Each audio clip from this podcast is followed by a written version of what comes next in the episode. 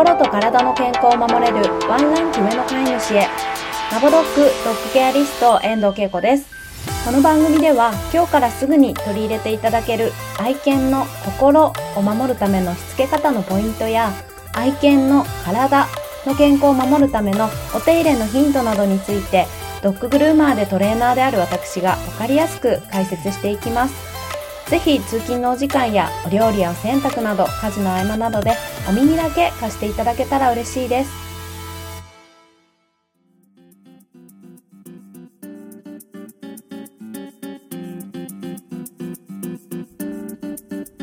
こんにちは、ドッグケアリストけいこです。今回もリスナーの方からいただきました質問にお答えしていきたいと思います。今回は飲みダニの予防についてご質問いただきました。よく虫除けスプレーでティーツリーが有効と聞きますが、この時期だけでもシャンプーをティーツリーなどにした方が良いのでしょうか？という質問です。そろそろ4月に入りましたので、ぼちぼち飲みダニ、そしてフィラリアの予防始めているという方いらっしゃいますでしょうか？飲みダニさんは気温が13から15度以上になってくると活発に活動し始めるということなので今年もしかして暖かかったのでもう3月後半ぐらいから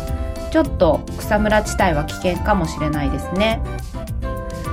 でこのティーツリーが有効っていうのはよく虫除けスプレーでは確かにありますよね。あとはユーカリ成分とか。なのでそろそろ売り場に、薬局とかいろんなね、売り場に並んでくるかなと思うんですけどで、ワンちゃん用だと結構ティーツリーオイルとかがね、あの、ナチュラルで害が少ない。赤ちゃんにもワンちゃんにも使えますっていうことで販売されてるのが多いかなと思うんですけど、で、この質問だと、シャンプーもティーツリーなどの成分が入ったものにした方が良いですかってことなんですが、正直きやすめかなと思います。シャンプー成分がずっと皮膚や紐に残ってその予防効果を発揮するというとちょっと逆に危険かもしれませんしそんなに入ってないと思うのでなのでうんシャンプーで予防する。やらないよりはやった方がいいのかもしれないですけどあんまりどっちでもいいんじゃないかなと正直思います。それよりも飲みダニの予防に関してはあのお散歩帰り。どこから室内検査でもらってくるとしたらですねどこから飲みダニが移ってくるかというとやっぱり草むらへ散歩に行った時とかこう他のワンちゃんと触れ合った時とかにこう移ってもらってくる可能性が高いので、お散歩に行った帰りには必ずブラッシングをするというのを日常のルーティンにしていただけたらなと思います。まあ、私、ケアレッスンしてるのでどうしてもこういうアドバイスになってしまうんですが、でもやっぱり飲みダニの予防って、うーん基本は皆さんお薬飲ませてたり背中につけるスポットタイプだったりって何かしらやってらっしゃると思うんですがそれも100%ではなくてお薬飲ませてたのにななんでいるんだろう？っていう飼い主さんもいるんですね。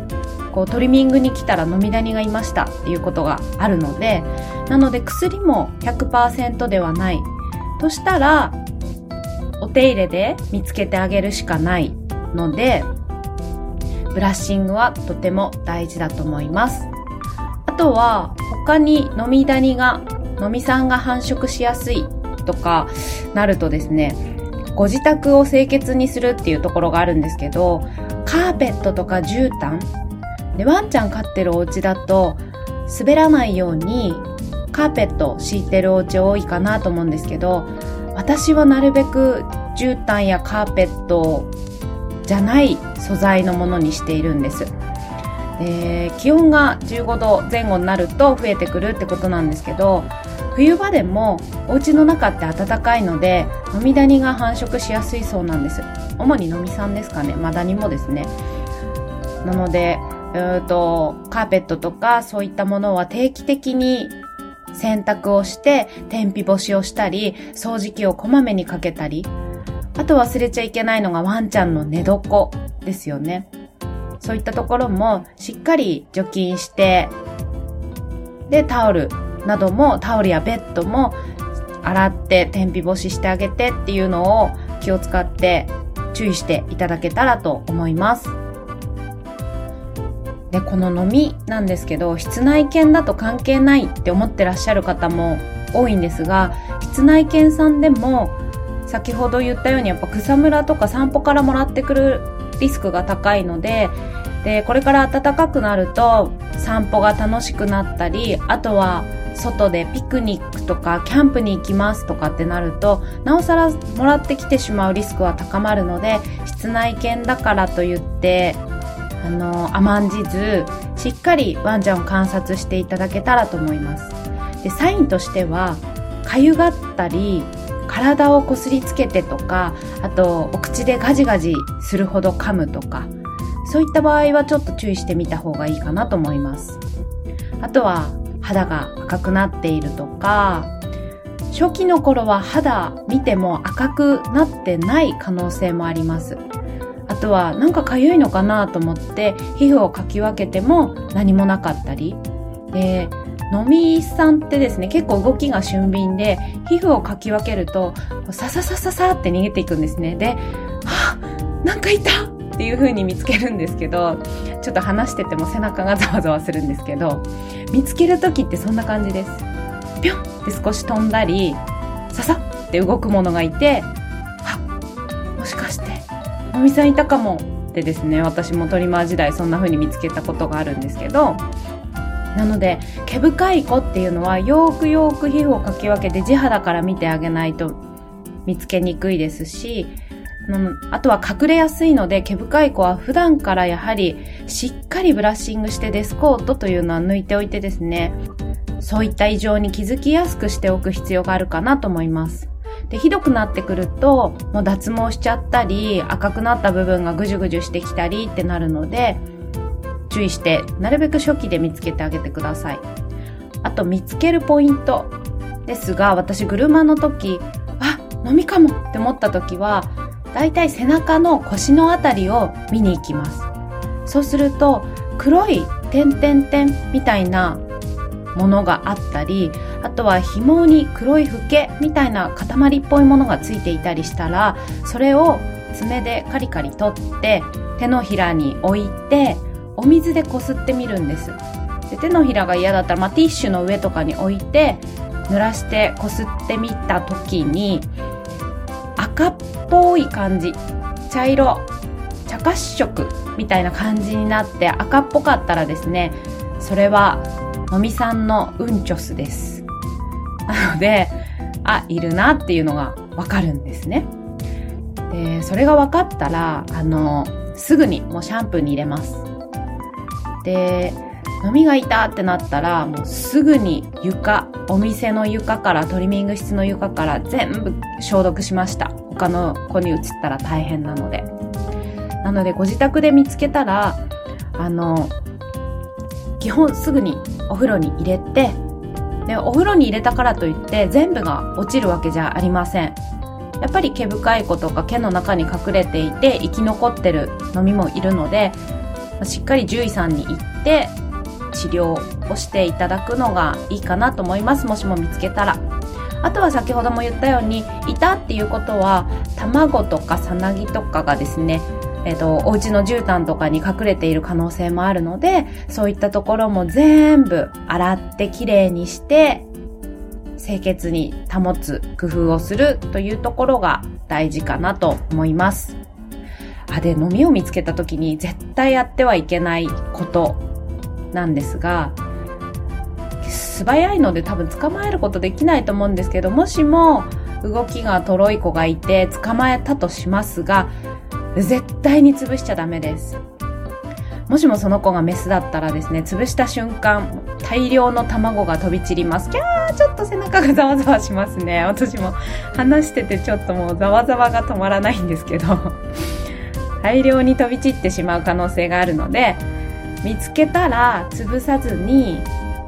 まあ、ティッシュにくるんで捨てたとしてもそのティッシュから出てきたら嫌ですよね。なのでセロテープとかでくっつけてました。でセロテープにくっつけたり、えっと、消毒液の入った瓶の中に入れて飼い主さんにこの子がいましたよって報告してました。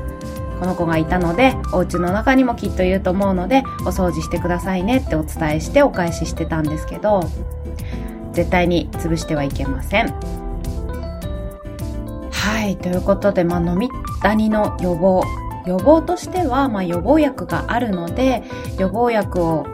まあ、投与したり背中にスポットタイプのものをつけたりでも最近はやっぱりそういったものを使いたくないっていう飼い主さんも多いかなと思います。私もあまり食べさせたくないなっていう派なんですけど